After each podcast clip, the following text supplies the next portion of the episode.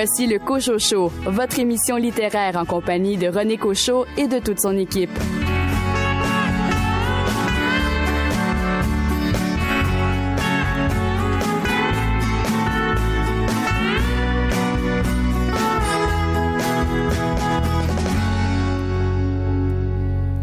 Bienvenue à votre rendez-vous littéraire. Ici René Cochot. Toute l'équipe est heureuse de vous accueillir pour ces deux heures consacrées à la littérature d'ici.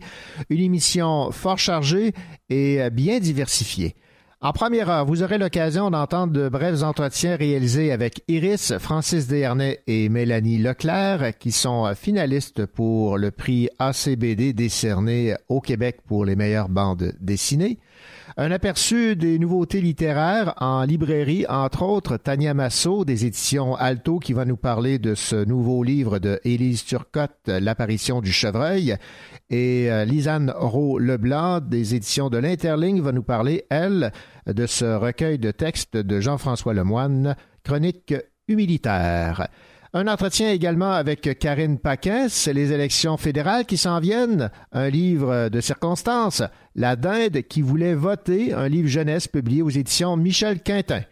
Et de votre côté, Caroline Tellier, vous nous parlez d'un livre où il y a du feu. Alors, Les braises de Charles Quimper aux éditions Triptyque. Bonne émission. Hier, j'ai laissé passer. Hier, hier, j'étais bien. Hier, hier, j'ai voulu rester. Hier, mais hier, j'attendais demain. Demain me réclame et me promet toujours demain l'incertain, demain un autre jour. Demain, sais bien que demain je peux imaginer, envisager, rêver. Demain me projette, demain c'est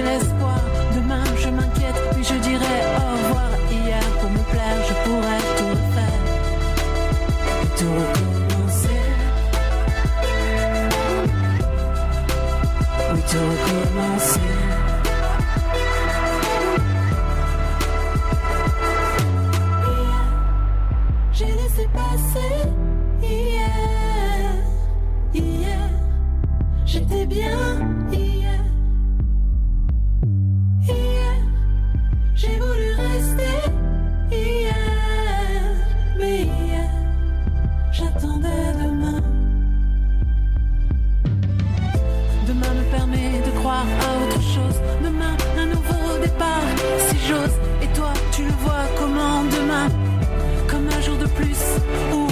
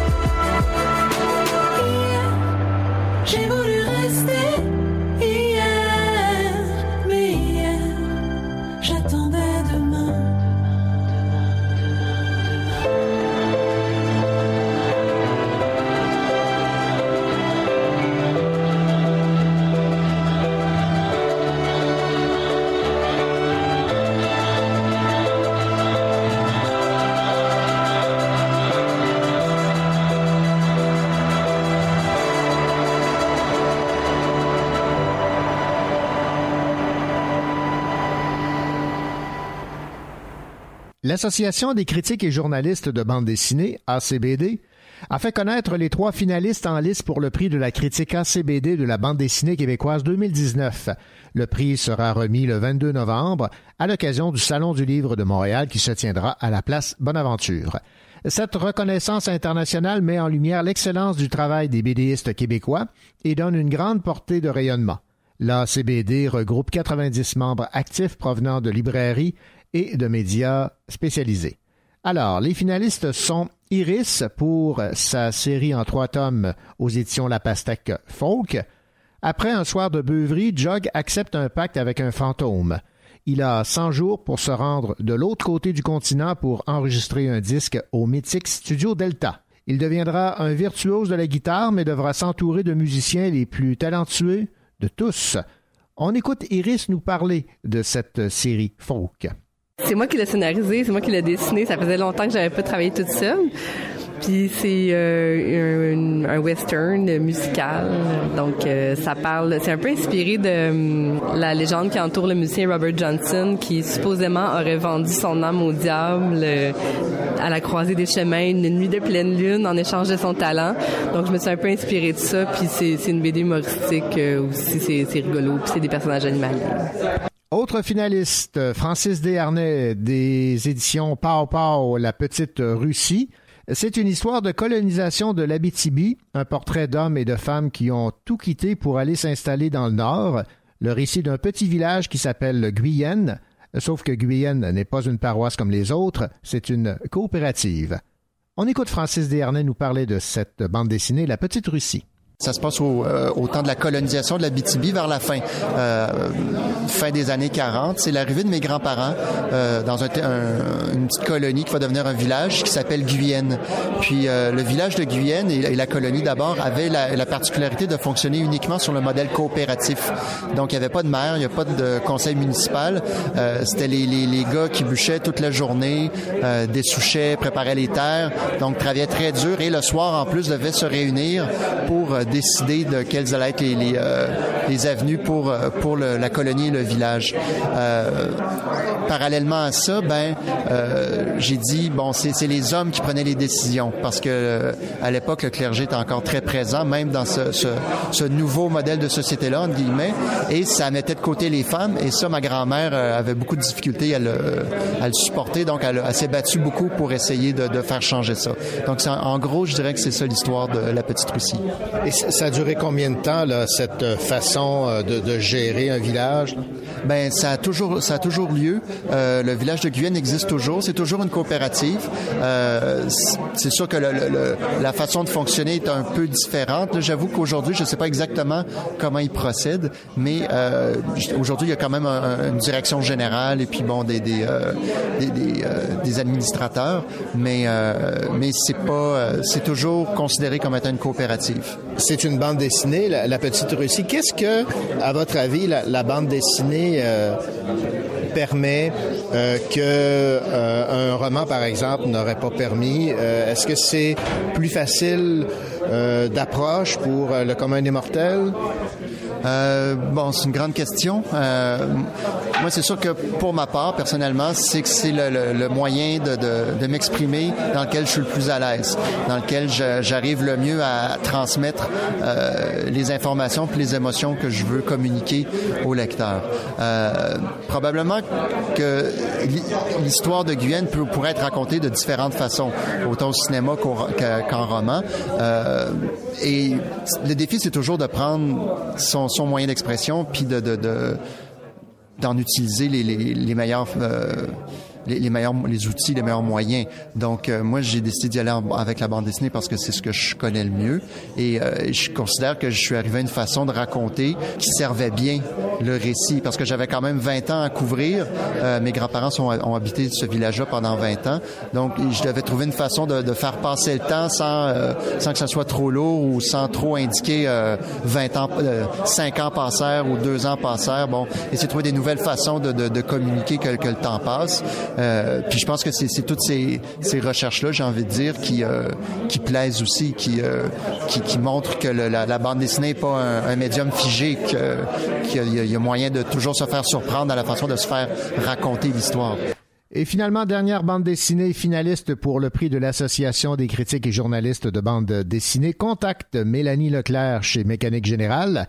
Contact, c'est le portrait sans phare que l'auteur trace de son père, Martin Leclerc, un caméraman passionné de photographie argentique, compagnon de route de Pierre Perrault à la grande époque de l'Office national du film et petit-fils de Félix Leclerc.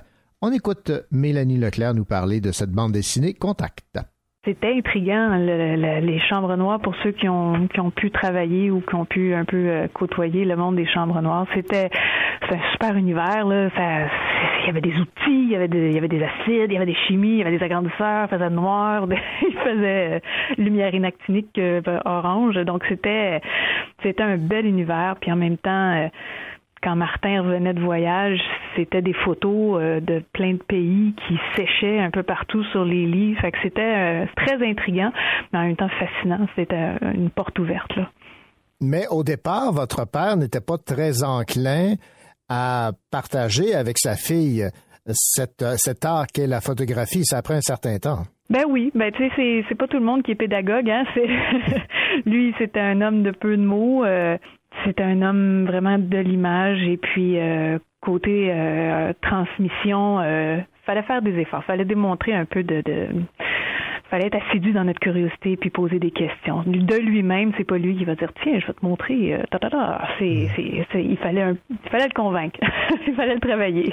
Contact, donc, c'est une réflexion sur l'image et c'est un, un hommage à ces artisans qui étaient euh, votre père, artisan photographe et caméraman. Oui, oui, c'est un hommage, euh, c'est un hommage à tous ces artisans-là qui euh, qui travaillent dans l'ombre, mais qui en fait euh, des fois ont peu de mots, mais trouvent dans la photo ou dans ben, plein d'autres manières. Tous les artistes, quand, quand quelqu'un qui, qui, trouve moyen de communiquer la beauté du monde puis tout ça par leur art, que ce soit un appareil photo, que ce soit un pinceau, que donc de, de, de prendre parole, mais avec un outil particulier. Alors pour lui, c'était l'appareil photo. Et puis voilà, c'est de ça que je voulais parler. Voilà, c'était Mélanie Leclerc qui nous parlait de Contact euh, publié chez Mécanique Générale, une des trois bandes dessinées finalistes de l'Association des critiques et journalistes de bandes dessinées. Les autres sont Iris pour Folk et Francis Dernay pour La Petite Russie.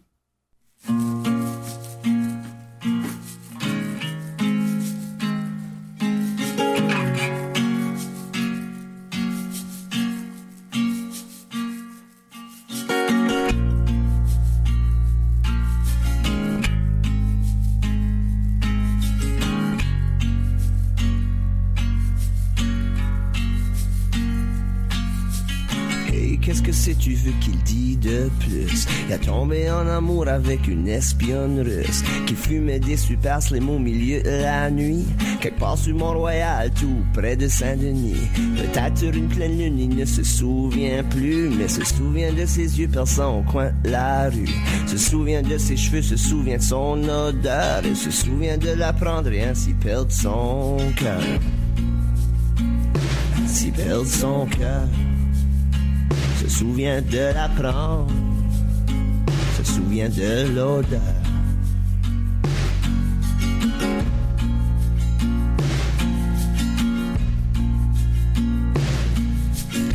Dans les ruelles, il cherchait dans les bars. Y a-tu quelqu'un qui a vu cacher mon cœur quelque part? Il déterrait les arbres, détruisait les gazons. Ouais, il cherchait tout partout en dessous de chaque buisson. Quand il marchait sur le trottoir, les gens changeaient de côté. Pour voir le tout son chest que lui avait laissé. Mais moi, je m'ai arrêté, je regardais dedans. J'ai dit, hey, tout est ok, couche-toi, laisse passer le temps. Laisse passer le temps. J'étais alright, man, couche-toi. Laisse passer le temps. Uh-huh.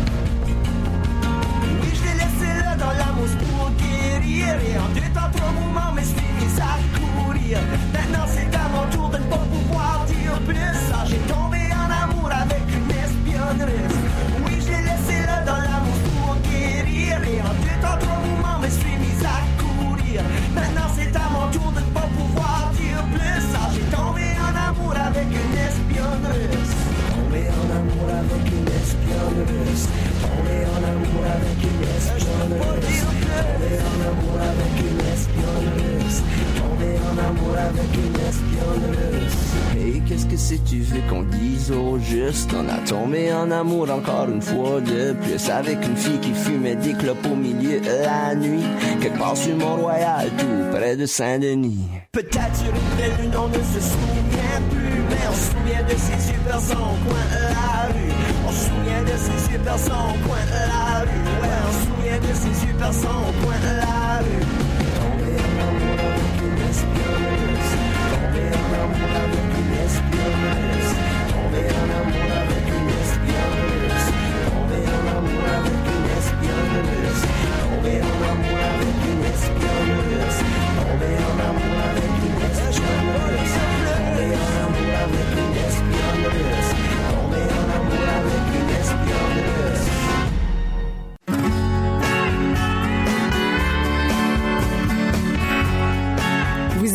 Cochocho, en compagnie de René Cochot, votre rendez-vous littéraire.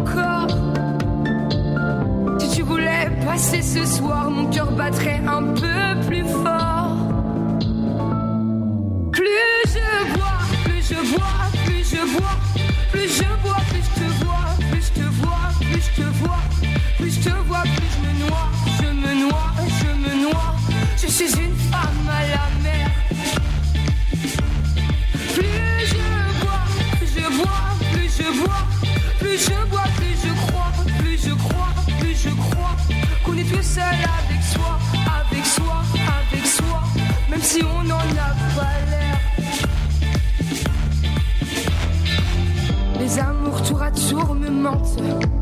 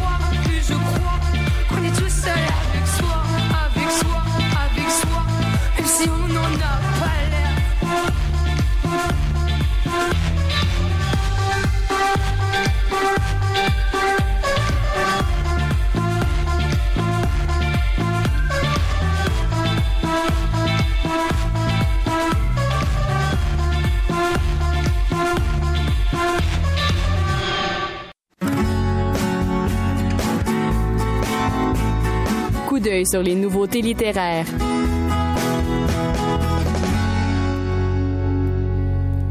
Parmi les nouveautés en librairie, celles qui euh, ont retenu mon euh, attention, Chronique humilitaire, c'est de Jean-François Lemoine aux éditions euh, de l'Interligne. On va écouter Lisanne Rowe-Leblanc, agente de communication à cette maison d'édition basée en Ontario, nous parler de ce recueil signé par un ancien soldat originaire de Sherbrooke. Oui, c'est ça.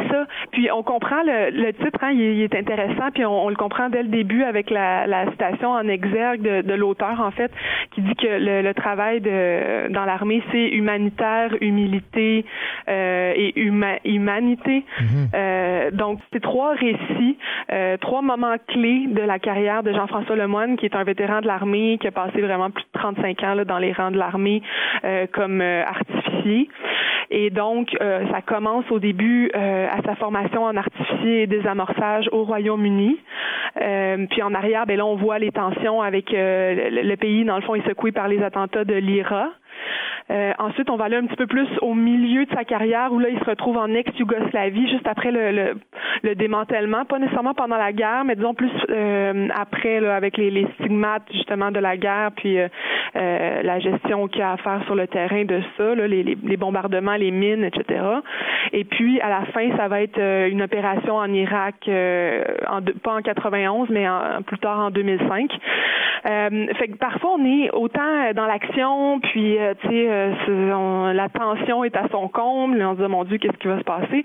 Et d'autres moments, c'est beaucoup plus euh, bon, qu'est-ce que c'est la vie au quotidien dans l'armée, euh, les amitiés qu'on noue, les gens aussi avec qui il faut collaborer malgré la, la, mésentente ou les, divergences d'opinion. c'est très très humain, très intime en fait comme récit. Donc pour ça, moi j'ai beaucoup apprécié. puis le côté aussi, bien évidemment, comment on vit, comment on fait pour avoir une vie personnelle quand on vit ces choses-là. Donc, on, le voit aussi avec sa famille. Euh, mais ce qui m'a beaucoup frappé, c'est vraiment c'est ça, les relations de travail, puis d'équipe, puis de comment ces gens-là se deviennent soudés là, par euh, les épreuves qu'ils traversent ensemble. Autre nouveauté à surveiller, un livre signé Élise Turcotte aux éditions Alto qui a pour titre L'apparition du chevreuil. On va écouter euh, Tania Massot de cette maison d'édition Alto nous parler de ce livre qui risque de faire jaser beaucoup. Élise Donc une auteure euh, également qui fait son retour chez nous, qui avait fait euh, un roman il y a quelques années de, de ça, Le parfum de la tubéreuse. Dans l'apparition du chevreuil, elle vient en terre euh, plus étrange, si on peut dire, parce qu'il y a un suspense latent dans tout le roman. une femme écrivaine va volontairement se cacher, si on veut, dans un chalet au milieu des bois en plein hiver, parce que féministe très engagée. Elle a tenu de nombreux propos pour euh, défendre ses convictions sur les réseaux sociaux et elle commence à euh, être la victime de menaces. Menaces de plus en plus fortes, euh, d'où le fait de, de s'éclipser pendant un temps dans ce chalet et dans ce chalet, elle va commencer à rédiger, prendre des notes, réfléchir euh, à, à, tout ce qui a pu l'amener ici, et notamment à une histoire taboue familiale euh, concernant euh, un enfant dans sa famille. Et euh, là, on, on se rend compte petit à petit que peut-être qu'elle a été suivie euh, peut-être que la situation va, va déraper.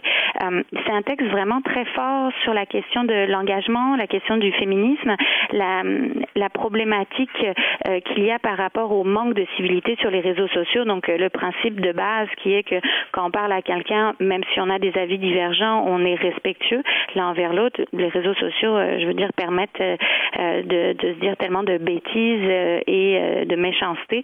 Donc là, elle, elle met en avant un peu ce débordement euh, qui est un vrai problème, moi je pense, de société actuelle.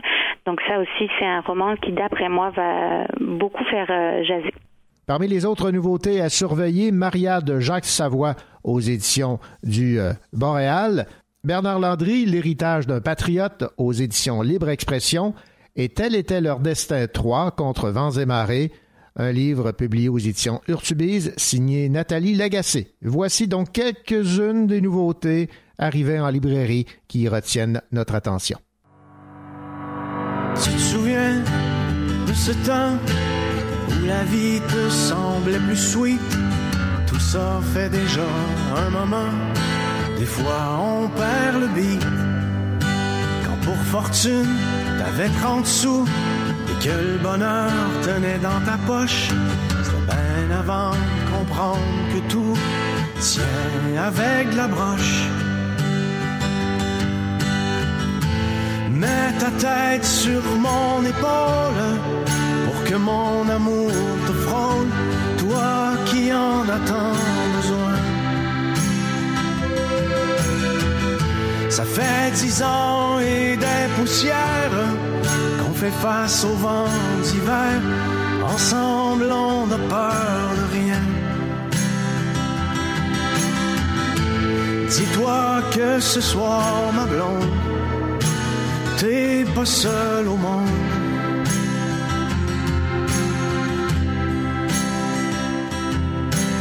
Ici-bas, quand on écope, ça a l'air qu'on apprend de la souffrance. C'est sûrement rien que la psychopop. Au fond, rien n'a de sens.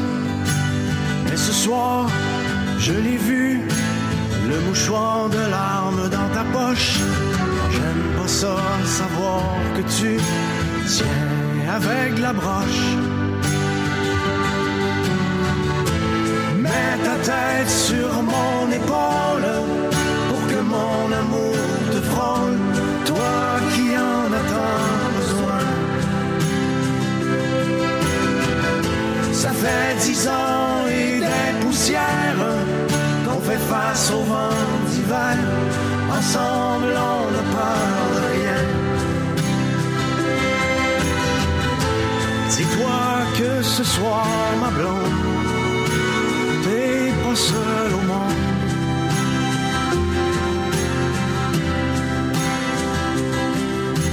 On vieillit, les années passent, et chacun de nous fait comme il peut. On court, on on se ramasse, on essaie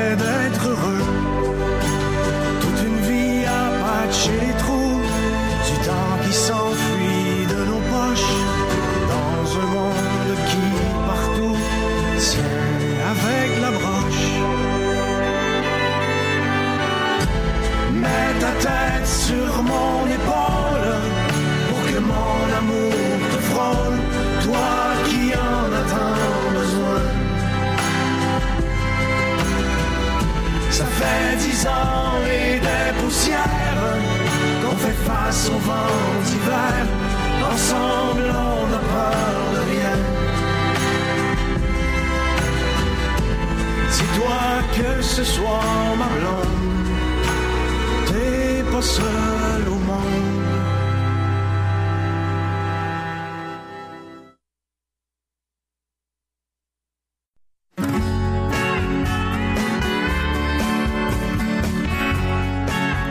Écoutez le Cochot Show en compagnie de René Cochot, votre rendez-vous littéraire.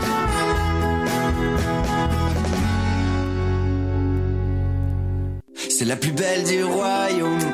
Pas de Vérone, mais de Paname. Elle veut des week-ends et des châteaux en Espagne. Dans ce désir d'île déserte, Juliette a négligé la côte Est.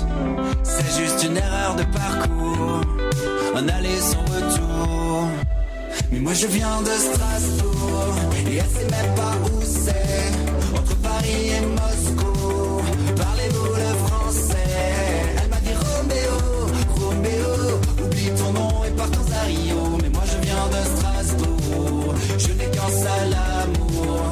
Et t'aurais dû rester à Paris, rester à Paris. T'aurais dû rester à Paris, rester à Paris. À l'anglaise, elle veut pader à Berlin. Et puis danser la javanaise face à face avec l'océan Indien. Son cœur cherche le tempo, moi j'ai pas trop l'air latino. Je suis juste une erreur de parcours, le plus blanc bec de la basse-cour. Mais moi je viens de Strasbourg, et elle sait même pas où c'est. Entre Paris et Moscou, parlez-vous le français? Elle m'a dit Roméo, Roméo, oublie ton nom et partons à Rio. Mais moi je viens de Strasbourg, je n'ai qu'un seul amour. Et t'aurais dû rester à Paris, rester à Paris. T'aurais dû rester à Paris, rester à Paris. T'aurais dû rester à Paris, rester à Paris. T'aurais dû rester à Paris, rester à Paris.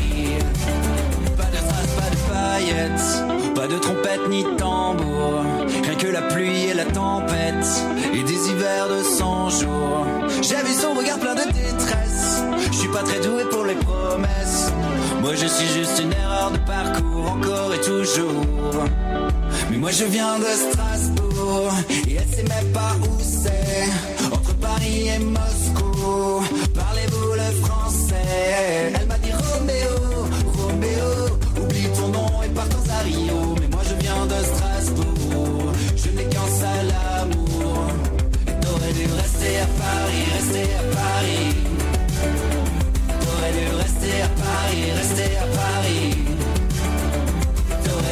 Rester à Paris, rester à Paris. T'aurais dû rester à Paris, rester à Paris.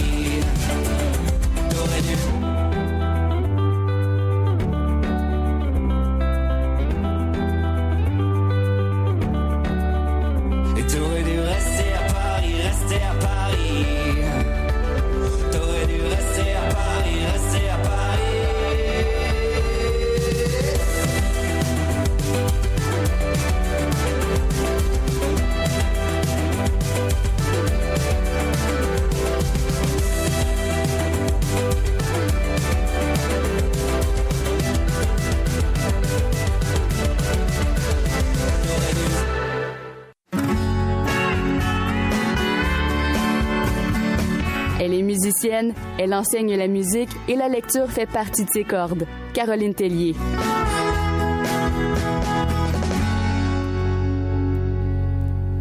Est-elle en feu, Caroline Tellier? On va lui poser la question parce que vous venez de lire Les braises de Charles Quimper aux éditions Triptyque. Oui, alors oui, j'ai lu ça. Euh, Si je suis en feu, peut-être pas, mais les braises le sont beaucoup. Parlez-moi un peu, en, en gros, là, des, des propos euh, de ce nouveau euh, livre de Charles Quimper. Alors, c'est en fait un personnage qui se raconte. Il s'adresse à Quimper, donc c'est un peu étrange. À l'auteur. Oui, exactement. OK, d'accord. Qu'il vient de croiser, en fait, au marché aux puces. d'accord. Alors, le narrateur semble avoir à peu près le même âge que Quimper et même avoir grandi dans le même quartier, mais pas du tout dans les mêmes conditions. Et le personnage parle de sa vie, la compare à celle de Quimper et même à le haïr. Je vais vous lire des, propos qui illustrent ceci. Tu portais un polo Ralph Lauren d'un rose que jamais personne n'ose arborer sérieusement. Tu étais chaussé du genre de sandales qui me lève le cœur. Je t'ai vu, puis j'ai été saisi d'une nausée, d'une colère irréversible. Si je ne m'étais pas retenu, j'aurais renversé ma table, louée pour la journée. Il dit un peu plus loin, j'avais envie de pleuvoir sur toi, Quimper, de fondre sur toi comme un rapace, de t'attaquer à grands coups de fourchette à fondu, de te faire basculer en bas de ton socle. Tu représentais tout ce qui ne va pas dans ce monde pourri, tout ce que je ne peux me résigner à accepter. Le personnage est un pauvre diable, mi malade, usé, et il a été élevé par un père incompétent, alcoolique et méchant. Et il accuse son père d'être responsable de sa vie de misère. De tous ses malheurs. Oui, exactement. Donc, ces personnages-là, le père, le fils, pourraient être nos voisins. Un père déviant, mais pas à l'excès, euh, qui maltraite son, en- son enfant, mais on voit pas de marque, et tout de même un bon voisin. Alors, c'est un enfant que nous aurions ignoré et qui vient nous hanter. Fait ça porte vraiment un regard critique sur euh, l'actualité, sur notre société. Le roman illustre les défis que représente qu'est-ce que c'est élever un enfant seul quand on n'est pas outi- outillé. Qu'est-ce que c'est qu'une enfance marquée par la violence? Comment apprendre à survivre et à vivre quand on est un enfant qui est violenté? Et qu'est-ce que ça fait un adulte à carence? Comment ça se sent? Il n'aime pas le monde, il n'est incapable d'aimer. Donc on voit, on comprend le cycle de la violence. La violence engendre la violence. Donc l'auteur euh, Charles Quimper décrit avec beaucoup de détails cette relation père-fils, une relation infernale qui comporte plusieurs angles. Et le fils et le père sont à la fois bourreau et victime. On voit ces deux aspects-là. Charles Quimper, euh, j'ai déjà eu euh, l'occasion de discuter d'un de ses livres avec Patricia Godbout, qui est chroniqueuse ici également au Cochocho. Elle n'avait eu que de bons mots pour lui. Je pense que son écriture, son style, euh, vous aussi, vous avez aimé. Oui, ça me plaît. C'est vraiment direct. c'est ça, c'est ça. le personnage tient des propos acerbes, colorés, le niveau de langage colle parfait à ce qu'il est. Le personnage est repoussant, mais on s'y intéresse. Puis on s'y attache parce qu'il a de la verve. Et cette verve-là, ben, vient monsieur, de l'auteur, évidemment. Et le narrateur parle au-dessus, à Quimper.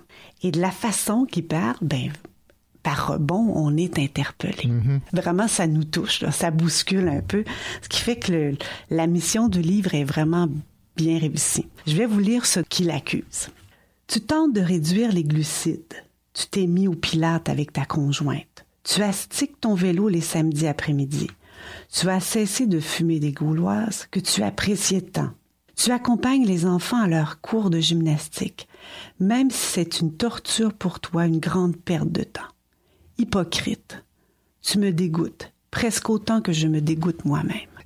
Et euh, Charles Quimper, euh, Les Braises, c'est publié aux éditions euh, Triptyque. Et là, ben, j'ai bien hâte d'entendre la chanson que vous avez choisie. Alors, j'ai choisi la chanson Calvaire. Mais vous n'entendrez pas la version épique de La Chicane. Vous entendrez la version plus sobre de Safia Nolin. Et pourquoi Safia Nolin? Bien, elle vient aussi de Québec. Oui. Parce que dans ce livre, le personnage est à Québec et il vraiment ce qu'il critique c'est c'est Québec et sa banlieue Sainte-Foy.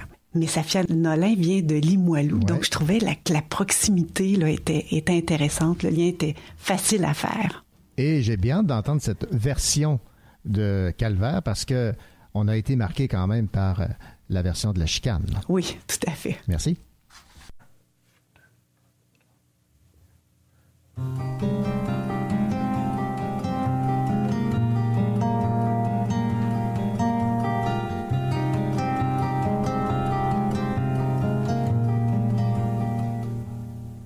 Encore une autre nuit amère, me chercher quelque chose à faire. Ça me prend pas moins pour me rappeler qu'hier au soir je me suis saoulée. Cet après-midi, quand je me suis levée, assis devant ma machine à café, en train de me réveiller le passé. J'ai là que j'ai vu que t'étais pressé.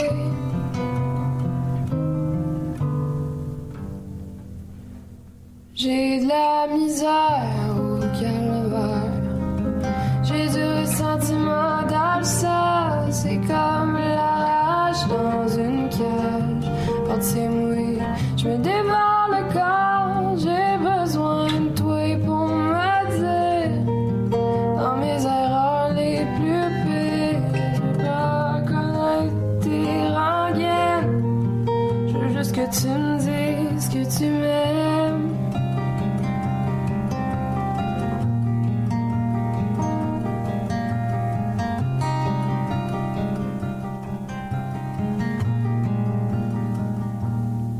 Parti sans me faire engueuler.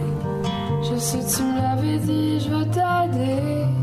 Ça fait cent fois, je te l'ai promis. Le star, tu me regardes et puis tu ris. Je suis pas ton exemple de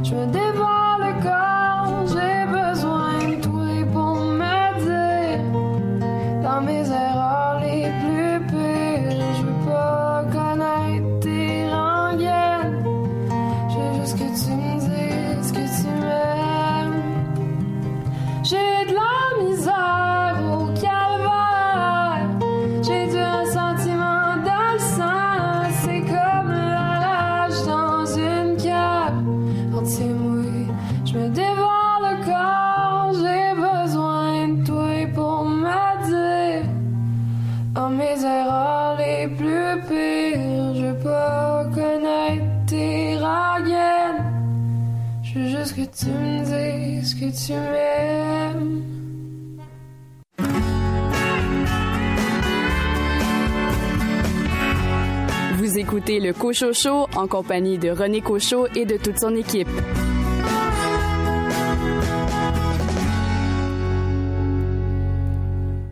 Ces jours de vote à la ferme de la Haute-Cour, Simone Ladinde est très contrariée lorsqu'elle apprend qu'elle et ses semblables ne sont pas autorisés à émettre leur opinion.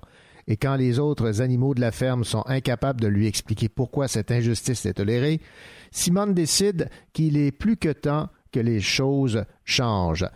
Dans ce deuxième album de la collection La ferme de la Haute-Cour, les lecteurs de trois ans et plus peuvent se sensibiliser à un autre sujet de société, le droit de vote, l'album pour les petits qui aborde avec humour et fantaisie les enjeux de la société, les enjeux de ce qu'on identifie comme étant les grands.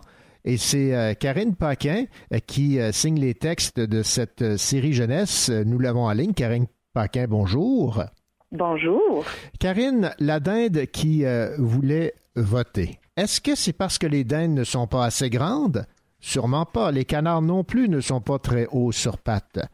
Effectivement. Pourquoi les dindes ne peuvent pas voter? Voilà, c'est la grande question. C'est ce que la dinde se demande dans cette histoire. Pourquoi elle ne peut pas alors que tous les autres ont le droit? Question de démontrer un, peu l'humour qu'on retrouve derrière cette volonté de, de, diffuser euh, un message et de faire réfléchir les jeunes. Mais Simone n'a pas l'intention de laisser qui que ce soit choisir sa place. Elle aussi devrait pouvoir voter. Il n'est pas question qu'elle devienne le dindon de la farce dans cette ferme. Oui, ben les animaux nous offrent beaucoup de jeux de mots euh, euh, amusants qu'on peut utiliser là. Euh, d'ailleurs, quand j'ai choisi la dinde qui voulait voter, c'est pas par hasard que j'ai choisi une dinde. J'aurais pu choisir n'importe quel autre animal de la ferme, mais la dinde a un, un petit côté euh, péjoratif que, que je trouvais intéressant.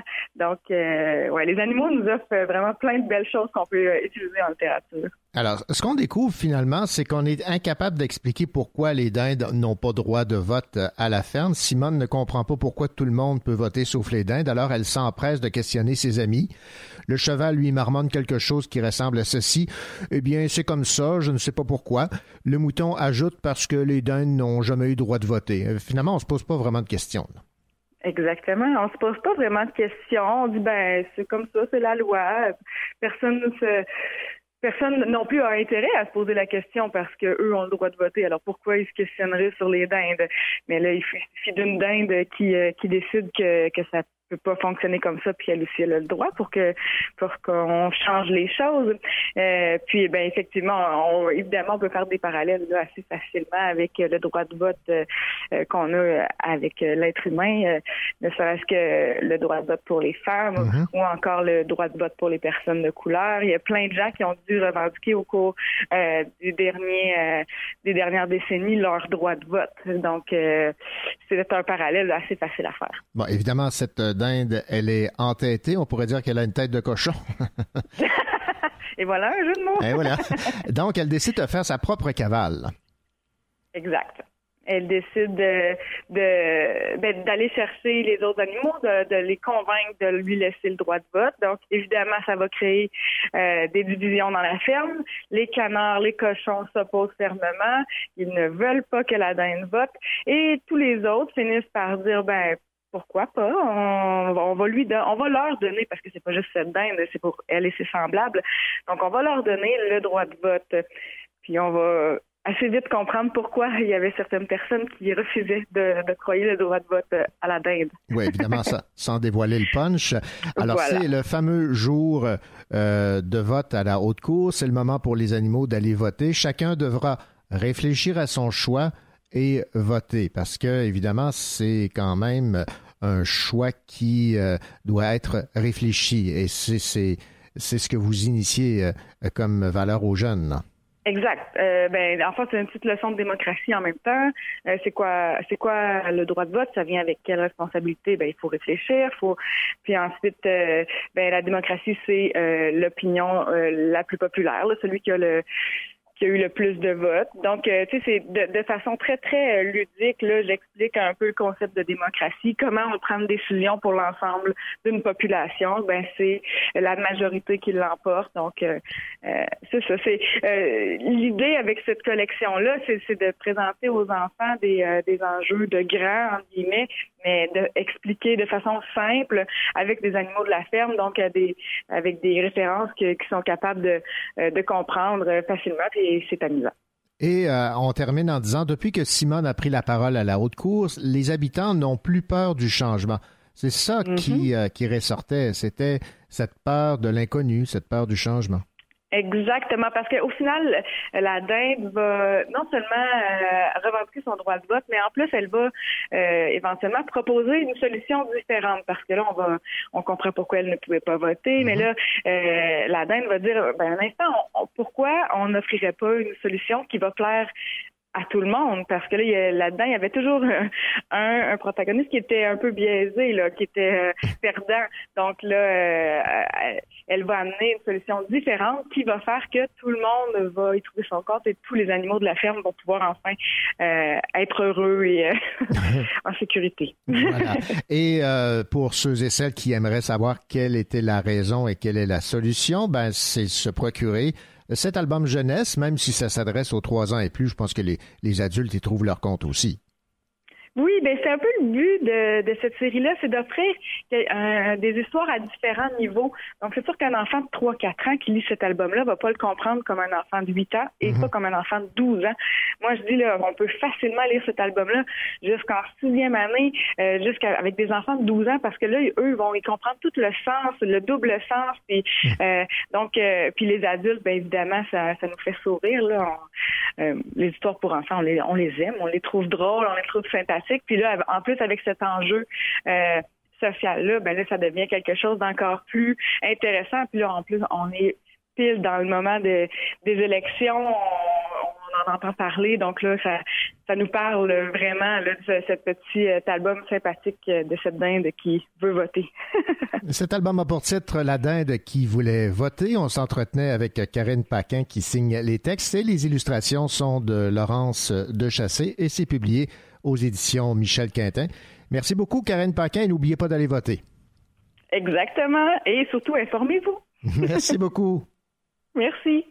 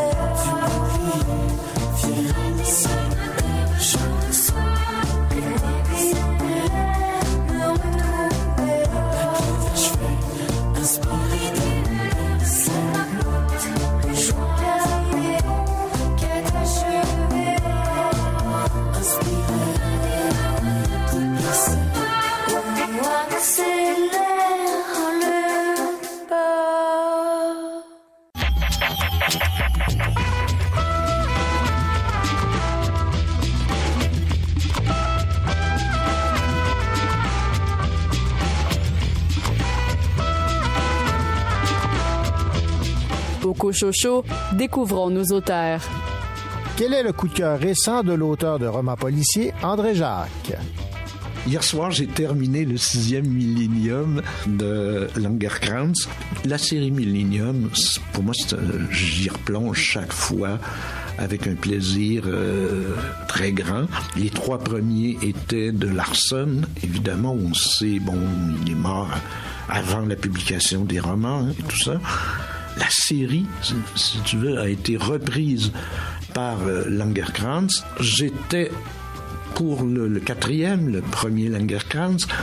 J'étais un peu réticent, c'était l'époque euh, où euh, bon, il y avait des procès en Suède pour la, l'héritage assez colossal que Larson laissait. Et puis il y avait des procès entre sa, sa conjointe avec qui il n'était pas marié, puis qui n'avait droit à rien et les parents de, Larson, avec qui s'entendaient plutôt mal et qui, eux, héritaient de tout.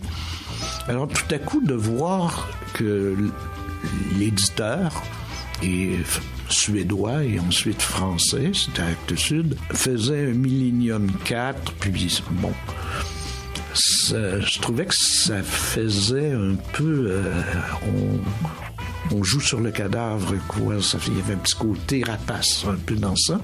Malgré tout, j'ai pas détesté le quatrième. J'ai beaucoup aimé le cinquième. Et le sixième, que je viens de terminer, ben, tourne encore dans la tête. Il est très, très complexe. On nous dit que c'est le dernier de la série. Mais il y, a, quand même des petites portes. Euh, enfin, si jamais quelqu'un voulait ressusciter des choses, il y a des possibilités. Mais euh, cette série Millennium, surtout celle de Larson, mais Langerkrantz a fait un travail très très honnête dans les suites, donc ça m'a euh, ça m'a beaucoup plu.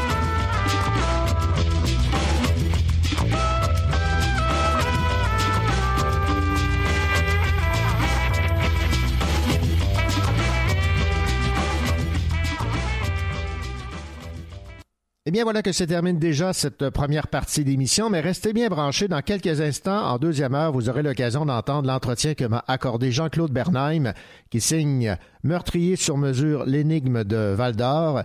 Cette histoire qui a entraîné Billy Taillefer et Hugues Duguay à faire de la prison pour un meurtre qu'ils n'ont pas commis. L'enquête sur l'enquête. À ne pas rater dans quelques instants au Cochocho.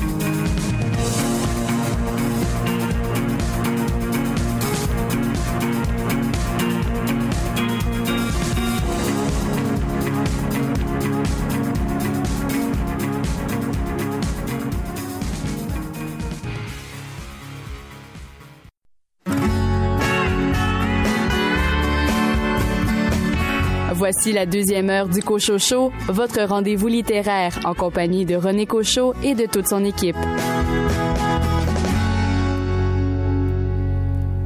Au cours de cette deuxième partie d'émission, ne ratez pas dans quelques instants l'entretien que m'a accordé Jean-Claude Bernheim qui signe Meurtrier sur mesure.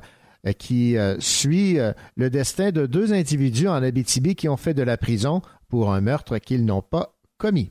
C'est la sortie prochaine des nouvelles aventures d'Astérix et Obélix. La page couverture de ce livre a, été rendue publique. C'est un prétexte pour rediffuser une partie de l'entrevue que m'avait accordé Tristan Demers, qui avait publié un livre chez Urtubise qui parlait de ce lien très fort qui unit les Québécois aux euh, personnages Astérix et euh, Obélix. Et nous avons également David Lessard-Gagnon comme chroniqueur à cette euh, émission. David, quelle est la bande dessinée qui a retenu votre attention cette semaine? Cette semaine, je parle de Saison brune de Philippe Scarzoni. Bonne deuxième heure.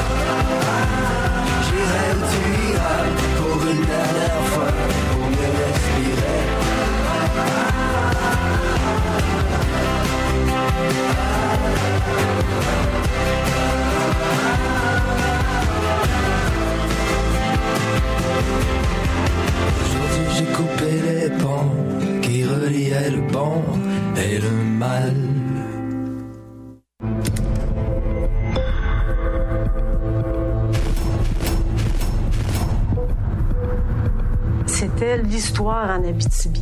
Mon frère a été ciblé par la police puis l'ami de mon frère. Puis à un moment donné, il arrive les, arrestations du 27 avril. Il a passé 6 ou 7 chars de police, 100 000 à l'heure. Moi, ils m'ont pointé les, armes dessus puis ils m'ont dit de pas bouger. Ils m'ont mis une note. J'ai demandé où c'était un mandat et, ils m'ont répondu Tu n'avais-tu un mandat quand tu as tué Sandra Godet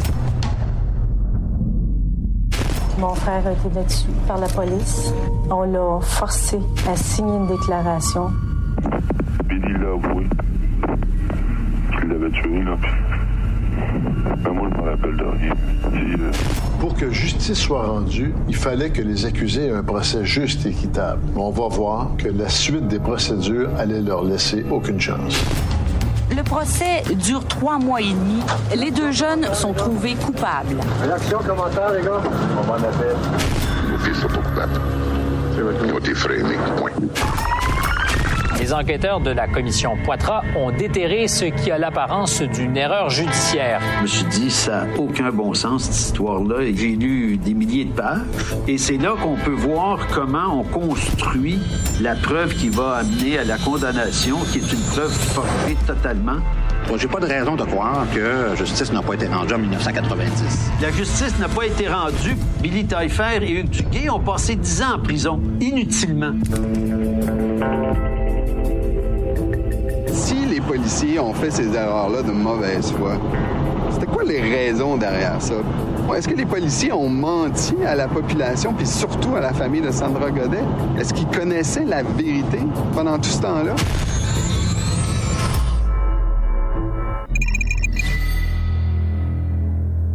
Ce qu'on vient d'entendre est la bande-annonce d'une série télé présentée sur Club Illico, Meurtrier sur mesure, concernant un dossier judiciaire qui s'est déroulé en Abitibi. En mars 1990, à Val-d'Or, se déroule un crime sordide, celui de la jeune Sandra Godette, 14 ans, qui est agressée et assassinée avant d'être abandonnée sur le bord d'une route. En replongeant dans les méandres d'une enquête bâclée ayant mené à la condamnation erronée de deux suspects, les créateurs de cette série documentaire Meurtrier sur mesure veulent que ce fait divers devienne en quelque sorte un fait de société. Présenté sur Club Illico, les sept épisodes d'une heure de cette série s'attardent aux multiples omissions et manipulations de la preuve dans cette affaire, ainsi qu'à la vision en tunnel des autorités policières et judiciaires de presque tous les niveaux. Au cœur de ce troublant récit se trouve bien sûr la jeune victime et sa famille, mais aussi deux jeunes hommes de 21 et 23 ans, Hugues Duguay et Billy Taillefer. Ces deux amis proches à Sainte-Terre ont été faussement accusés puis condamnés à vie avant que la commission Poitras n'ébranle les choses en 1998 et que la Cour suprême ne casse le verdict en 2006. Au total, Duguay et Taillefer ont injustement passé 12 ans en prison. Meurtrier sur mesure se veut un complément au livre du même titre écrit par l'expert en criminologie Jean-Claude Bernheim. La série se présente comme une quête incarnée par le co-réalisateur Martin Paquette, qui porte sur ses épaules les nombreuses interrogations soulevées par les incongruités des documents des policiers de l'époque.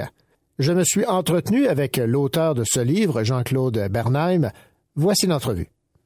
Jean-Claude Bernheim, bonjour. Bonjour. Jean-Claude, vous avez écrit ce livre avec minutie. C'est le fruit d'un long et minutieux travail. Lorsque vous vous, avez, lorsque vous vous êtes lancé dans cette enquête sur ce, ce, procès qui euh, a été euh, bâclé, qui euh, a fait en sorte que deux innocents ont été euh, envoyés en prison. Est-ce que vous vous attendiez à autant de, travail et d'ardeur? Non, pas du tout.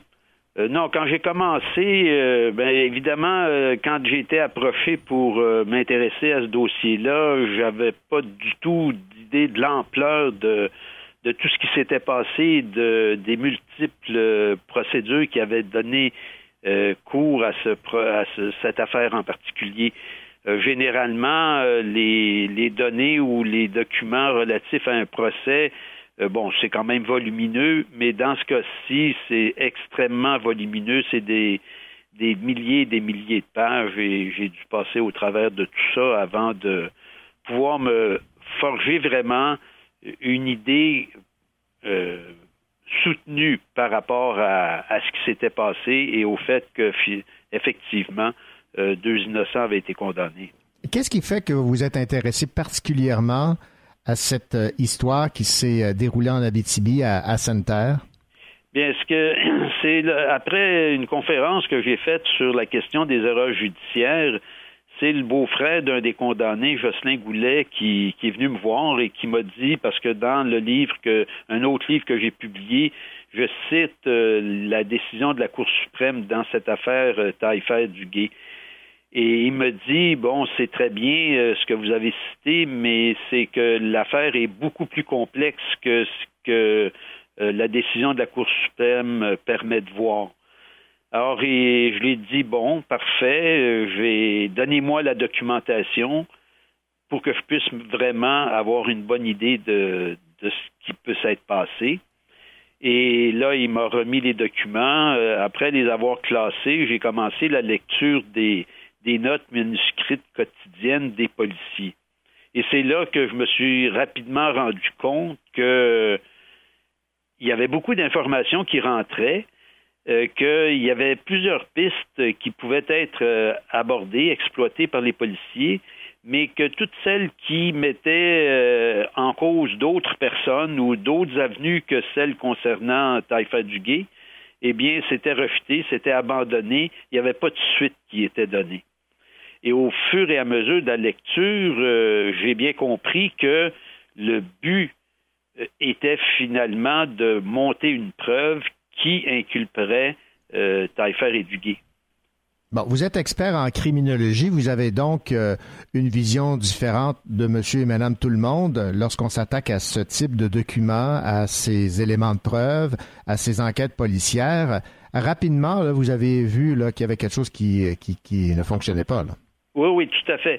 Et surtout que mon approche, justement, criminologique est différente aussi de celle des avocats.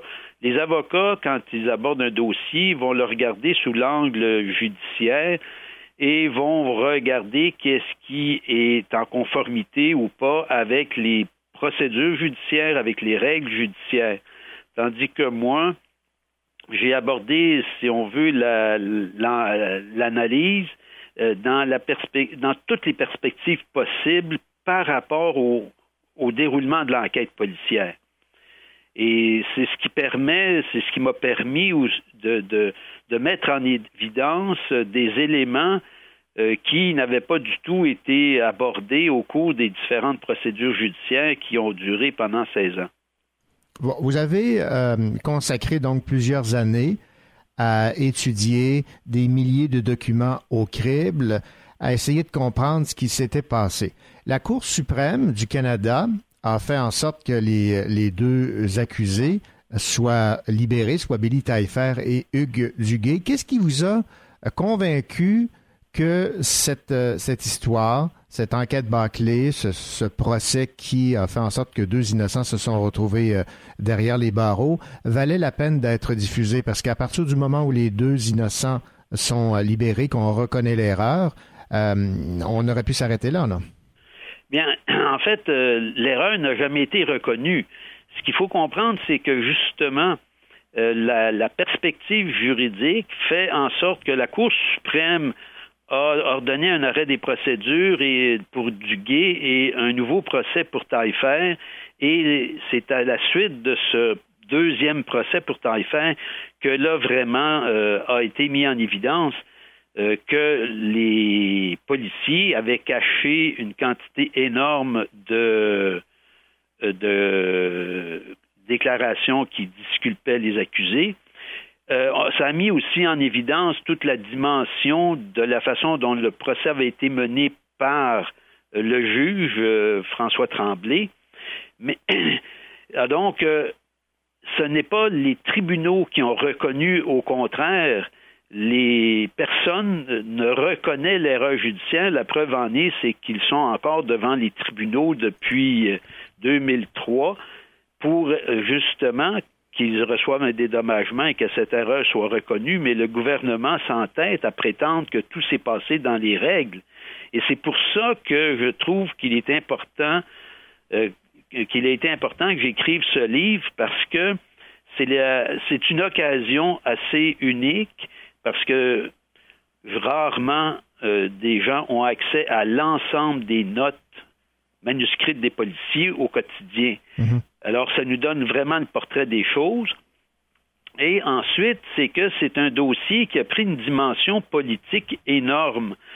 On peut voir que, suite à la commission Poitras, qui a révélé justement le fait que les policiers avaient caché énormément de, euh, déclarations et que la poursuite, le procureur de la couronne, John Schick, en a fait autant euh, lors des procès, eh bien, c'était l'occasion, c'est l'occasion de montrer au, public comment une, affaire de cette envergure qui a pris une dimension politique avec la commission Poitras parce que le juge Poitras estimait qu'il devait y avoir une enquête publique sur cette affaire. C'est pour ça qu'il a demandé à rencontrer le ministre de la Justice de l'époque, Serge Ménard, mais celui-ci a refusé de le rencontrer et son successeur, Mme Linda Coupil, n'a pas cessé de prétendre qu'il n'y avait eu aucune malversation dans toute cette histoire. Donc, on voit que des ministres de la Justice, donc des politiciens, se sont penchés sur cette affaire et ont pris la décision de couvrir toutes les personnes qui avaient commis des exactions. Et c'est dans ce sens-là que le public doit être informé que on a l'impression que le système est honnête, que le système rend justice. Évidemment, il peut se commettre des erreurs humaines. L'erreur humaine est, naturelle. Mais dans ce cas-ci, puis comme dans d'autres cas éventuellement, il ne s'agit pas d'erreur, il s'agit d'actes délibérés. Et le politique, les ministres de la Justice ont décidé de faire comme si de rien n'était. Alors aujourd'hui, on a un nouveau gouvernement, il y a une nouvelle ministre de la Justice. Je pense que les citoyens qui vont regarder le documentaire vont bien, bien se rendre compte euh, de tout ce qui s'est passé. Je pense que ça va susciter de l'indignation et je pense que les autorités politiques actuelles euh, devraient prendre la décision qui était suggérée par le juge Poitras, c'est-à-dire de mettre une enquête publique sur pied, d'autant plus que tous les acteurs principaux dans cette affaire, les policiers, le procureur de la couronne, malheureusement le juge est décédé, mais les autres acteurs sont, sont encore vivants. Donc, on pourrait, par le biais d'une enquête publique, euh, savoir pourquoi les policiers ont agi comme ils l'ont fait, répondre aux questions de savoir pourquoi ils ont pris telle décision plutôt que telle autre, parce qu'il faut toujours comprendre que le ou les meurtriers de Sandra Godette n'ont pas été identifiés. Et encore aujourd'hui, il s'agit d'un crime euh, non résolu. Et la famille Godette a le droit de savoir ce qui s'est passé et a le droit de voir que la justice s'intéresse vraiment à sa cause et aussi prend les moyens pour que justice soit rendue. Ce que vous dites dans Meurtrier sur mesure, l'énigme de Val d'Or, Jean-Claude Bernheim, en préface, c'est ce qui saisit le cœur dans un cas de condamnation erronée, c'est que des vies d'hommes et de femmes sont brisées, non par un criminel, mais par l'institution chargée de faire appliquer la loi et régner la justice. C'est lourd, là, comme accusation. Oui, mais il faut comprendre que dans ce cas en particulier, comme dans tous les cas où il y a des abus qui sont commis par le système de justice, c'est que non seulement les victimes du crime, mais aussi les victimes du fonctionnement du système de justice. Il faut comprendre que les familles Taillefer et Duguay sont affectées depuis bientôt 30 ans par toute cette affaire parce que le public ou les citoyens ont eu accès à l'information que le système a bien voulu leur transmettre et c'est au départ une information qui a été faussée, qui est incomplète et qui fait en sorte que les citoyens ont conclu que Taillefer et Duguay sont les coupables, mais le système n'a jamais reconnu justement son erreur. Jamais le système n'a admis qu'ils étaient innocents et que ces, euh, ces, condamnations sont la conséquence de gestes posés par des personnes bien précises, connues, euh, dont on ne veut surtout pas parler. Alors, il est important que la, justice non seulement donne une apparence de justice, mais que la justice le soit réellement et reconnaisse à l'occasion de ses erreurs qu'elle a commis des erreurs et s'excuse auprès des personnes pour les réhabiliter. Encore aujourd'hui, Taillefer et Duguay ne sont pas réhabilités par, euh, par le système de justice. Vous dites euh, que vous vous êtes attardé donc aux multiples omissions, manipulations de la preuve dans cette affaire, ainsi qu'à la vision en tunnel des autorités policières et judiciaires à presque tous les niveaux. Qu'est-ce qui fait que autant de personnes ont euh, avaient cette vision en, tunnel, comme vous l'appelez? c'est la question cruciale. Pourquoi les policiers ont agi de cette manière? Pourquoi le procureur de la couronne a agi de cette manière? Pourquoi les cours d'appel ont agi de cette manière? Pourquoi il a fallu attendre que ce soit la Cour suprême qui relève toutes les erreurs commises pendant des années? Ça, c'est la question cruciale. Et je pense que la réponse à cette question va nous permettre d'identifier les auteurs du crime. C'est là où on en est. Là. Il faut savoir pourquoi les policiers, avec les informations dont ils disposaient, qui permettaient de voir qu'effectivement Sandra Godette n'allait pas vers son domicile comme le prétend la thèse policière, mais allait plutôt rencontrer une amie dans un autre secteur de la ville. Pourquoi les policiers n'ont pas suivi cette piste? Parce que les témoignages rendus par l'ami de Sandra Godette et par la personne chez qui elle gardait confirment qu'effectivement son trajet était différent.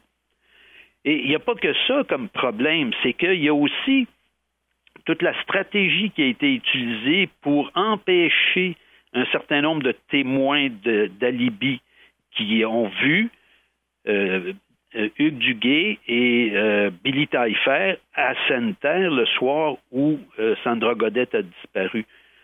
Mais une stratégie appuyée par le juge a fait en sorte que il a été impossible pour la défense de faire entendre ces témoins, ces témoins-là.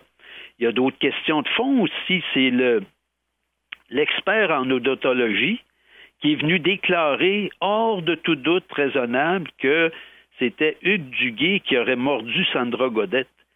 Mais finalement, on a appris au procès de 2006 que lorsqu'il est allé, au moment de l'autopsie, euh, euh, prendre des, euh, mesures par rapport aux morsures, mais dans les faits, il n'a pris aucune mesure. Il a déclaré, il a confirmé qu'il n'avait pas pris de mesure.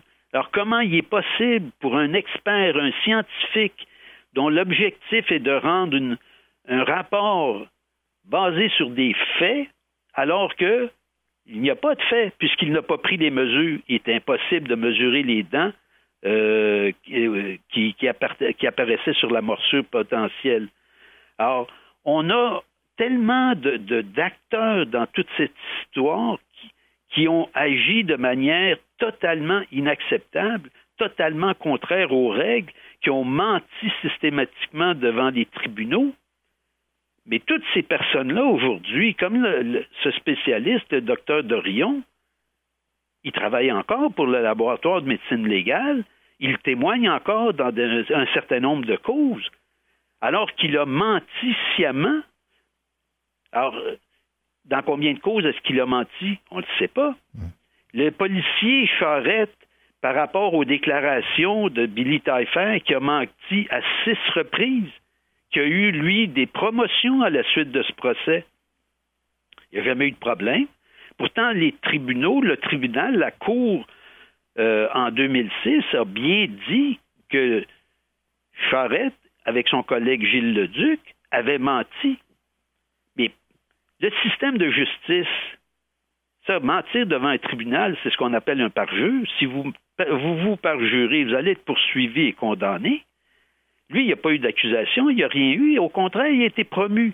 Aucun des policiers qui ont menti au cours de cette histoire n'ont été poursuivis malgré le fait que les tribunaux ont reconnu qu'ils avaient menti. Alors, c'est ça qui est, que, cette histoire, dans le livre et dans la série documentaire, met de l'avant. Les, aberrations qui peuvent se commettre, ce n'est pas nécessairement des choses qui se passent tous les jours, mais c'est des choses qui se passent. Et quand ça se passe, ce qu'on constate avec Maître Ménard, le ministre de la Justice, et Maître Goupil, des avocats, et ils couvrent ces, ces, aberrations, ces malversations, ces parjures, etc. Il faut que ça cesse. Et pour que ça puisse cesser, il faut qu'il y ait une enquête publique qui va étaler ce qui s'est passé. Le but n'est pas de condamner aujourd'hui ces acteurs. Aujourd'hui, le but, c'est de réformer la justice pour mettre en place des mécanismes qui vont vérifier les choses, qui vont s'assurer que le travail des officiers de justice, quels qu'ils soient, soit fait en conformité avec les règles et en toute honnêteté. Dernière question, Jean-Claude Bernheim. Vous avez évidemment euh, eu des entretiens avec euh, Hugues Duguay et euh, Billy Taillefer qui ont été donc derrière les barreaux alors qu'ils étaient innocents. Est-ce que le fait que la personne ou les personnes qui ont commis ce meurtre ne soient pas connues fait en sorte qu'il y a encore des doutes sur leur culpabilité? Oui, effectivement. Ben oui, comme on dit, il n'y a, pas de fumée sans feu. Alors là, aujourd'hui, comme il n'y a jamais eu vraiment de la part du système une reconnaissance de l'erreur qui a été commise, il n'y a jamais eu d'excuses qui ont été euh, offertes, eh bien, c'est sûr que beaucoup de gens se disent, ils ont passé entre les gouttes, ils ont réussi à être libérés par, des questions de procédure pour des raisons d'ordre technique, alors qu'ils sont totalement innocents mais les faits qui démontrent leur innocence ne sont pas accessibles facilement. Il faut lire mon livre, il faut écouter la, série documentaire. Sinon, on reste sur les impressions de ce qui a été véhiculé comme information. Eh bien, Jean-Claude Bernheim, merci beaucoup pour cette entrevue, surtout pour votre travail minutieux que vous avez mené et qui a abouti par ce livre Meurtrier sur mesure, publié aux euh, éditions euh, du journal et qui fait l'objet d'un documentaire de cet épisode au Club Illico. Merci beaucoup pour cette entrevue. C'est moi qui vous remercie. Au plaisir. Au revoir.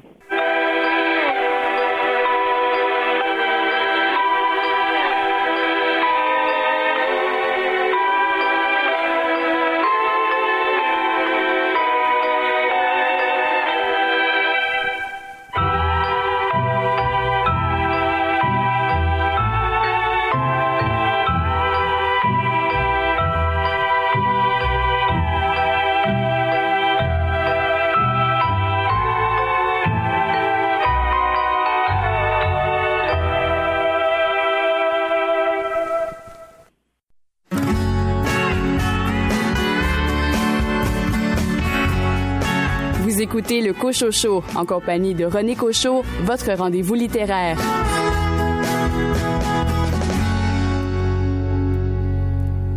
Partout à Tis Avec la fille de Vercingétorix, les adolescents débarquent au village. Ça craint les menhirs Sangliers, potions magiques, pirates, ils veulent tout changer. Retrouvez Astérix, Obélix et la fille de Vercingétorix dans une nouvelle aventure qui s'annonce historique. Le nouvel album d'Astérix, maintenant en librairie. Yo ce qu'on vient d'entendre, c'est la bande-annonce du prochain album d'Astérix et euh, Obélix. La fille de Vercingétorix sera le 38e album. Astérix et Obélix à la rescousse d'adrénaline sortira le 24 octobre. Cette fois, la quiétude du village va être perturbée par l'arrivée de la fille de Vercingétorix. Les secrets du scénario sont bien gardés, mais on connaît déjà les contours de l'intrigue. L'action se situe quelques années après la défaite d'Alésia un réseau secret d'Arverne regroupé au sein du Front Arverne de la résistance secrète continue la lutte contre les Romains. Ces résistants veillent sur la fille du chef et euh, son collier honorifique qu'elle a reçu en héritage de son illustre père. Deux envoyés du FARC, Monolithix et Hippocalorix, viennent mettre Adrénaline à l'abri dans un village le village d'Astérix et Obélix, bien sûr. Mais un personnage envoyé par César est prêt à tout pour s'en prendre à elle. Imprimé à 5 millions d'exemplaires, l'album sera publié simultanément en 15 langues et dans une, dans une trentaine de pays. Les albums d'Astérix se sont écoulés à 380 millions d'exemplaires, et ce dans 111 langues.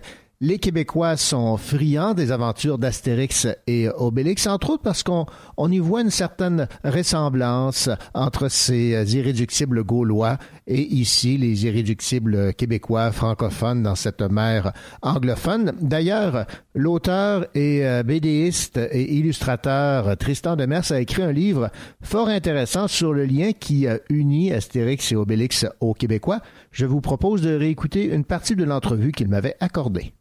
Fait partie d'un gros village gaulois d'Amérique de par, je dirais, la récupération qu'on en a fait du combat de résistance politique nationale, linguistique et ainsi de suite. J'avais envie de comprendre le pourquoi et le comment. Est-ce que vous avez été surpris de découvrir tous les, liens qui euh, unissent le Québec au monde créé par Goscinny et Uderzo? Ben, en fait, le livre, plus je le faisais, plus ça a été deux ans et demi de boulot. C'est plus large que ce à quoi je m'attendais au départ. C'est-à-dire qu'il y a tout un volet politique, évidemment, avec de vieilles caricatures. Il y a aussi des, de plusieurs ténors des mouvements souverainistes à l'époque qui ont récupéré ce discours-là pour promouvoir l'option. Il y a ça d'une part, mais je me suis rendu compte aussi que ça allait plus loin que ça. Par exemple, en publicité, on utilisait Astérix pour vendre euh, les mérites de l'aluminerie Alcan dans les années 60. Mhm. Astérix et Obélix devenaient un peu les porte-parole de l'Alcan. On a eu euh, les biscuits Whippet qui ont été vendus par Astérix. On a eu du Coke Diet, euh, dont la promotion se faisait avec Obélix et Céline Dion dans les mêmes spots publicitaires. Donc, c'est de mariage improbable. Mais en même temps, Astérix, c'est dans notre langage populaire. Hein, quand on dit il est tombé dedans quand il était petit, quand on parle euh, la maison des fous dans les douze travaux d'Astérix, euh, où justement on essaie d'appeler à Revenu Québec au Canada, puis on se retrouve dans une spirale de faites le deux, l'étoile, attendez, une petite musique. Bon, c'est un peu ça, dans le fond. C'est la maison des fous. Ça fait partie de nous autres. Ah, c'est de toute beauté. Et ce qu'on découvre également, c'est que euh, Goscinny et Uderzo étaient quand même assez près des Québécois. Ils aimaient euh, le peuple québécois. Oui, ils venaient souvent à quelques occasions. Il y a eu des. Évidemment, Goscinny est décédé en 77, mais par la suite, Uderzo est revenu beaucoup. Alors moi, je me suis tapé des entrevues avec Jean-Pierre Coallier ou Pierre Marcotte, parce que quand il venait au Québec, il faisait la tournée des gros shows de variété mhm. euh, euh, sur tous les réseaux. Alors, ça nous donne des documents d'archives intéressants pour voir un peu ce qu'il en pense de notre village à nous d'irréductibles. Et puis, euh, il y a eu des belles surprises, par exemple, sur le plan des archives visuelles. Il y a une grande photo dans mon livre d'un d'un défilé du Père Noël du tout début des années 70 sur le boulevard Charret à Québec, où là, on a des gros chars allégoriques avec les personnages d'Astérix en papier mâché plus ou moins réussi, mais c'est assez rigolo. Donc, ce genre de photos-là, ben, c'est ce qui fait que ce livre-là, on le parcourt en le feuilletant comme ça, que c'est un voyage dans le temps. Ce ne sont pas que des mots, euh, c'est aussi de belles images pour, euh, pour accompagner, pour habiller le propos. Est-ce que les gens qui euh, connaissent plus ou moins l'univers d'Astérix et euh, Obélix euh, vont y trouver leur compte parce que, évidemment, on fait référence aux personnages, mais c'est surtout l'aspect politique, l'aspect social qui s'y trouve, là. Mais c'est-à-dire que si on aime Astérix, tant mieux. On découvre par Astérix le Québec en mouvement ces années-là jusqu'à aujourd'hui. Et puis si on n'aime pas tant Astérix, mais qu'on s'intéresse à notre histoire, je pense que des deux côtés, on peut euh, se satisfaire. Et puis là, on va par le prétexte d'Astérix, comprendre aussi dans quel univers on était, parce que c'est tout le mouvement social et des, euh, projets d'option d'indépendance et d'autonomie québécoise dans les années 60, 70, 80 qui ont récupéré l'image d'Astérix et du Gaulois d'Amérique. Alors, on s'en est servi. Euh, des fois, c'était payant, d'autres fois, ça ne l'était pas, parce que euh, c'est vrai parce que, savez-vous, même la dernière campagne électorale, à deux reprises, en regardant le, les candidats ou euh, bon les, débats et tout ça, on, est revenu encore avec l'idée du village gaulois, etc. Donc, je me dis, ben, aïe, c'était et c'était là il y a quatre ans pour les élections provinciales il y a quatre ans aussi, je me souviens que c'est là où moi, dans ma tête, les choses ont, ont, germé. Je me suis dit, aïe, on parle encore de, je me sens ça fait 35 ans, 40 ans qu'on parle, qu'on est le village gaulois. Vous savez, le premier, premier discours qu'a fait René Lévesque en 77 à l'Élysée à Paris, parlait d'Astérix et je l'ai mis dans mon livre. Le verbatim est vraiment là, là. mot pour mot, phrase pour phrase. Euh, D'autres euh, politiciens ont récupéré la chose et puis on en parle encore euh, régulièrement. Ça c'est clair, ça revient constamment. Voilà, c'était Tristan Demers qui parlait de son album illustré qui raconte un peu le lien qui unit le Québec aux personnages d'Astérix et Obélix.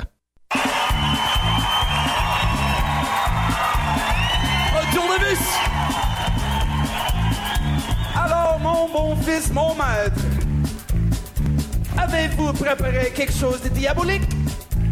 Ah, ce sera du gâteau. Ah bon?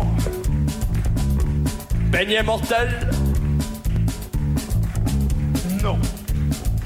Clafoutis au curare. Classique.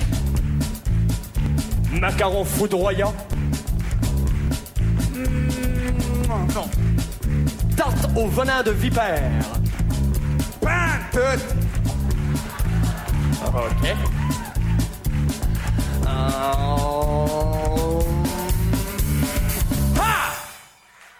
Le pudding à l'arsenic.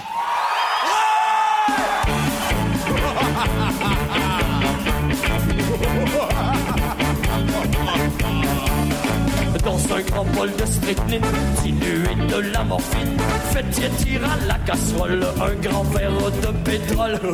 Je vais en mettre deux. Quelques gouttes de ciguë, de la bave de sangsue, un scorpion tranché très fin. Et un peu de poivre en grain. Non!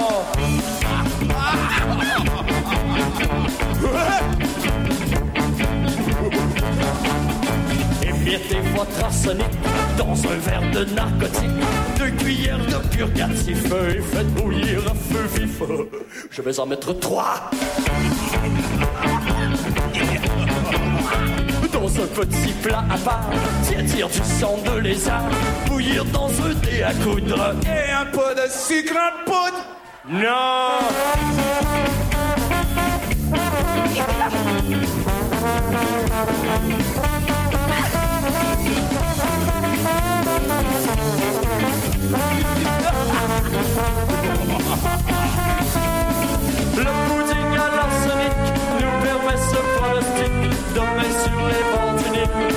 Que mangeront les crocodiles. Le pudding à l'arsenic nous permet ce pronostic mettre sur les nid que mangeront les crocodiles.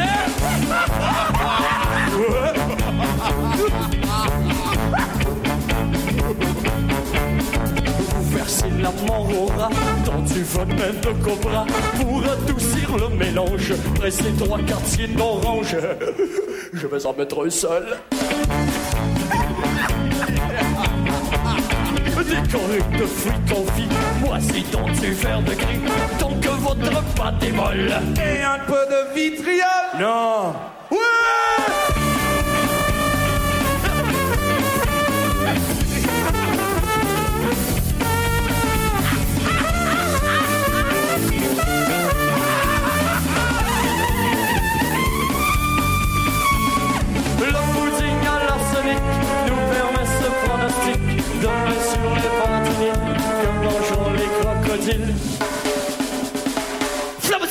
Shut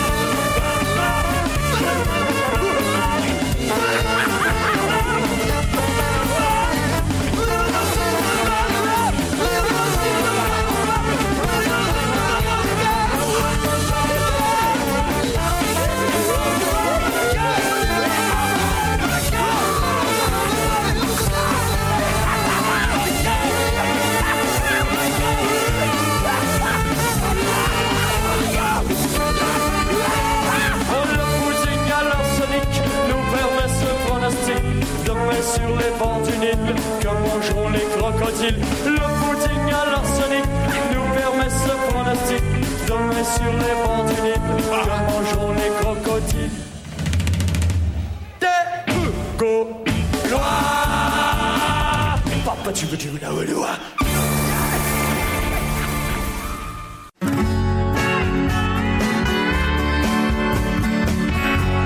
Pas besoin de lui faire un dessin pour qu'il vous parle de BD. David Lessard-Gagnon.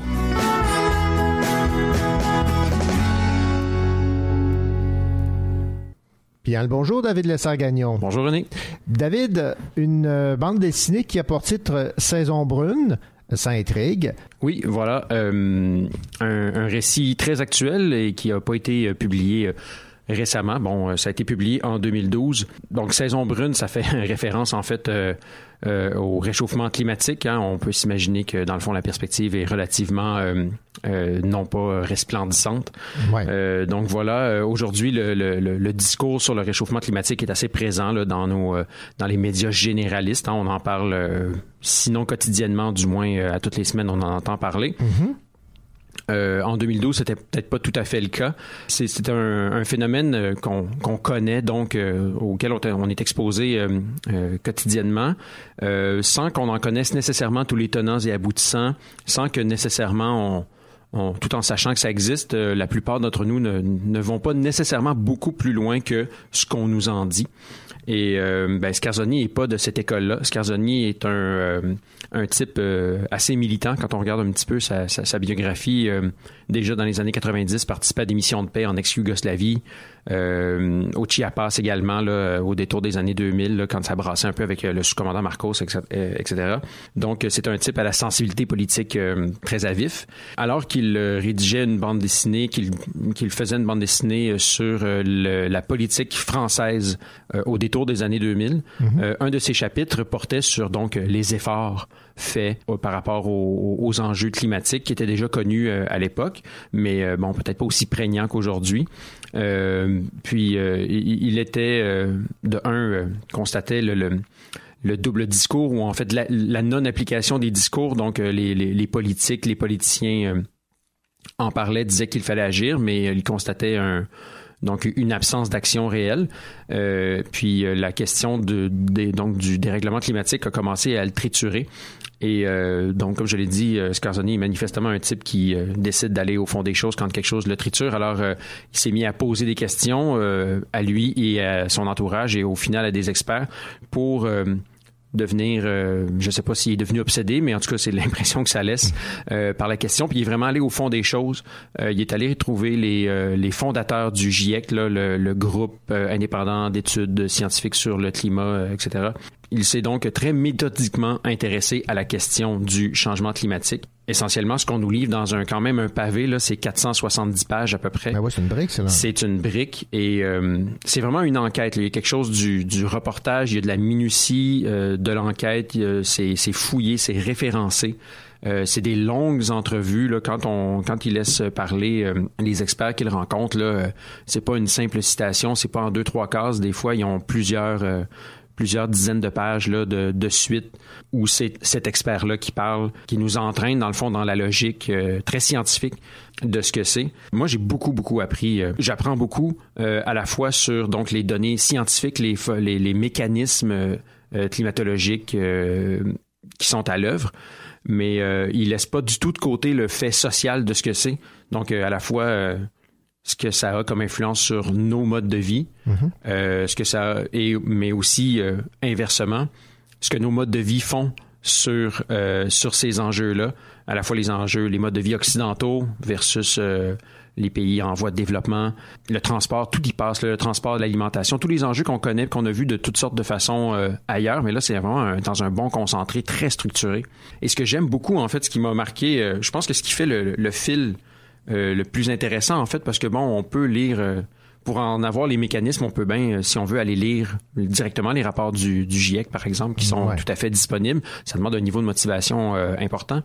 Mais euh, ces informations là sont quand même disponibles. Ce qui est intéressant c'est vraiment de suivre en fait l'auteur qui nous fait un, un- oui un reportage mais qui est aussi un récit intime je dirais parce que il se retrouve on est beaucoup, on est souvent dans ses propres réflexions, ses propres angoisses, ses propres appréhensions envers euh, ce qui se passe, son questionnement personnel. Quand il se retrouve euh, à devoir prendre l'avion pour aller parler du réchauffement climatique, là on pense à ces, jours-ci à ben ouais. Greta euh, Thunberg, hein? Thunberg, euh, voilà, tu sais, qui a, bon, qui a, qui a fait un pas de plus par rapport à ce genre de choses-là. Mais le, le questionnement est, il- il surgit de ce, ce paradoxe-là que on doit créer des effets de serre, des, émettre des gaz à effet de serre pour aller en parler puis les dénoncer. Fait qu'il y a, il y a vraiment un questionnement très, très, très personnel dans son truc. Euh, Et la formule bande dessinée, parce que, bon, on le dit, c'est une brique, c'est une euh, thématique quand même scientifique, euh, politique, sérieuse. Ça ajoute? Ah, définitivement, il, réussit très bien en fait à utiliser le pouvoir du dessin. Scarzoni est un BDiste, c'est comme ça qu'il s'exprime, puis il, il, réussit à, justement à tirer la force du dessin pour faire se juxtaposer, par exemple, un, euh, le discours d'un expert X sur euh, sur euh, le, le, la production agricole Mhm. avec des images fortes qui, qui, qui réussissent euh, non pas à diriger le propos parce que ça pourrait être ça, mais vraiment euh, à le colorer. Oui, c'est politique là. Scarzoni euh, cherche, ne cherche pas nécessairement à être objectif là-dedans. Je pense que c'est assez clair là qu'il considère qu'on s'en va dans la mauvaise direction. De toute façon, c'est le constat scientifique aussi. c'est là. Mais voilà, oui, il, il s'en sert de manière euh, brillante, qui fait en sorte que c'est pas lourd effectivement à lire. Puis il y a des pages où on peut sor- il y a des pages où on peut se reposer aussi parce que dans le fond, tu sais, des portraits de- d'experts qui sont en train de parler, euh, ça c'est des trucs qui se lisent euh, assez rapidement. Mais il y a des il y a des pages qui sont même, euh, je dirais, non sans poésie. Je trouve qu'il y, a des, effets de contraste parfois qui sont très intéressants. Il y a toutes sortes de références à la cinématographie aussi. C'est manifestement un cinéphile. Il y a plein de, d'appels à certains débuts de films. Il est vraiment très intéressant, intime aussi, parce que alors même qu'il réalise cette bande dessinée puis qu'il, qu'il a fait, il se pose des questions sur il y a des, des questions en filigrane qui sont sur la création elle-même, comment construire ce récit-là, comment on commence une histoire, comment on la finit, à quel moment une histoire commence à nous habiter, à quel moment je commence un livre, est-ce que c'est la première fois que j'ai l'idée, est-ce que c'est la première fois que je le dessine, est-ce que c'est quand il est finalement réalisé ou c'est quand quelqu'un commence à le lire? Il y a toutes sortes de questions qui, qui, qui surgissent par-ci par-là, qui sont pas nécessairement fouillées là, entièrement, mais euh, tout ça crée un ensemble très digeste et vraiment intéressant pour en apprendre plus. sais. Puis même si c'est 2012, là, je pense que grosso modo, là, on, on est encore dans les mêmes eaux. L'urgence climatique est peut-être Ben oui, plus ben oui. urgente présentement, mais pour ce qui est de réaliser, les, les- de, de- de prendre connaissance des enjeux scientifiques puis euh, de la structure là, macro de tout ça, c'est euh, une lecture que je recommande fortement. C'est fort intéressant. Saison brune, Philippe euh, Scarzoni, aux éditions Delcourt. C'est euh, un livre, donc, une bande dessinée à, découvrir. Saison brune. Merci beaucoup, David Lessard-Gagnon. Ça m'a fait plaisir.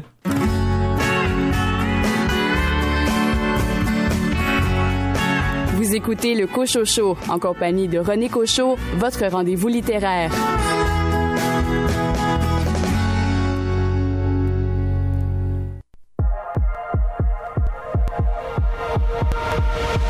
Derrière le rideau, derrière nos égaux, on cache nos couleurs.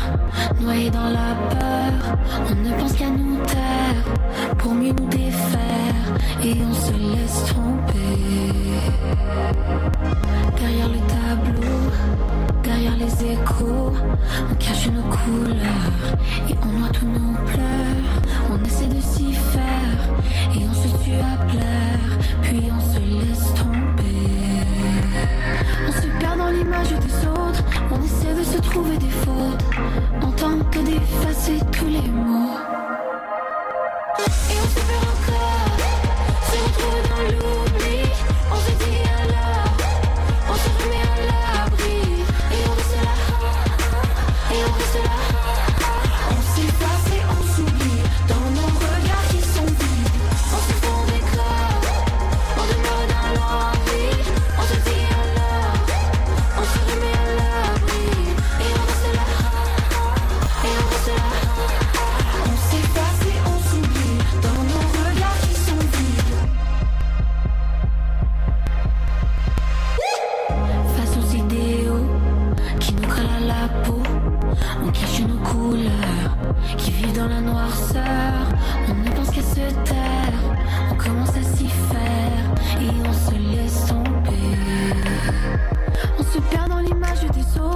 on essaie de se trouver des fautes.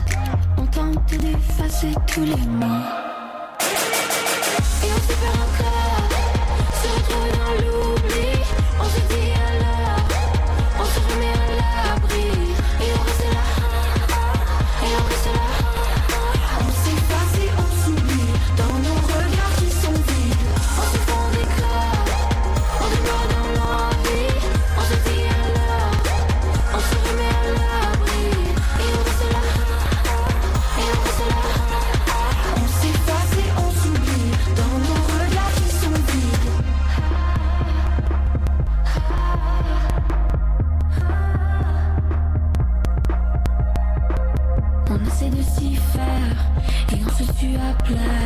puis on se laisse tromper.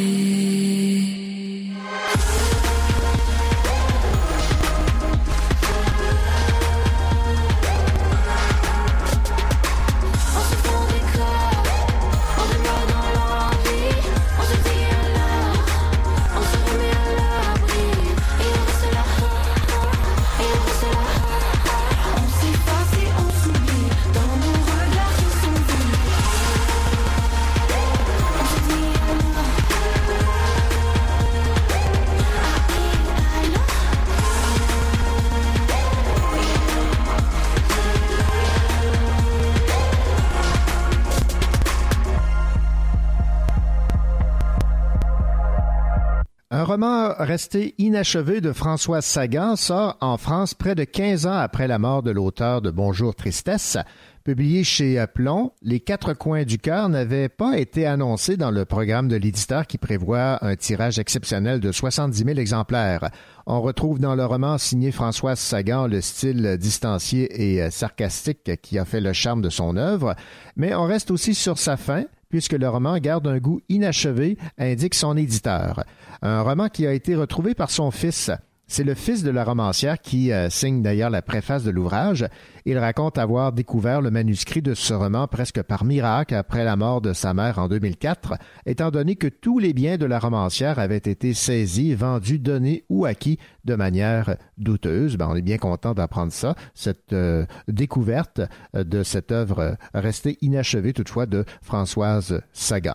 Et c'est avec cette nouvelle que se termine cette autre édition de votre rendez-vous littéraire, le Cochocho.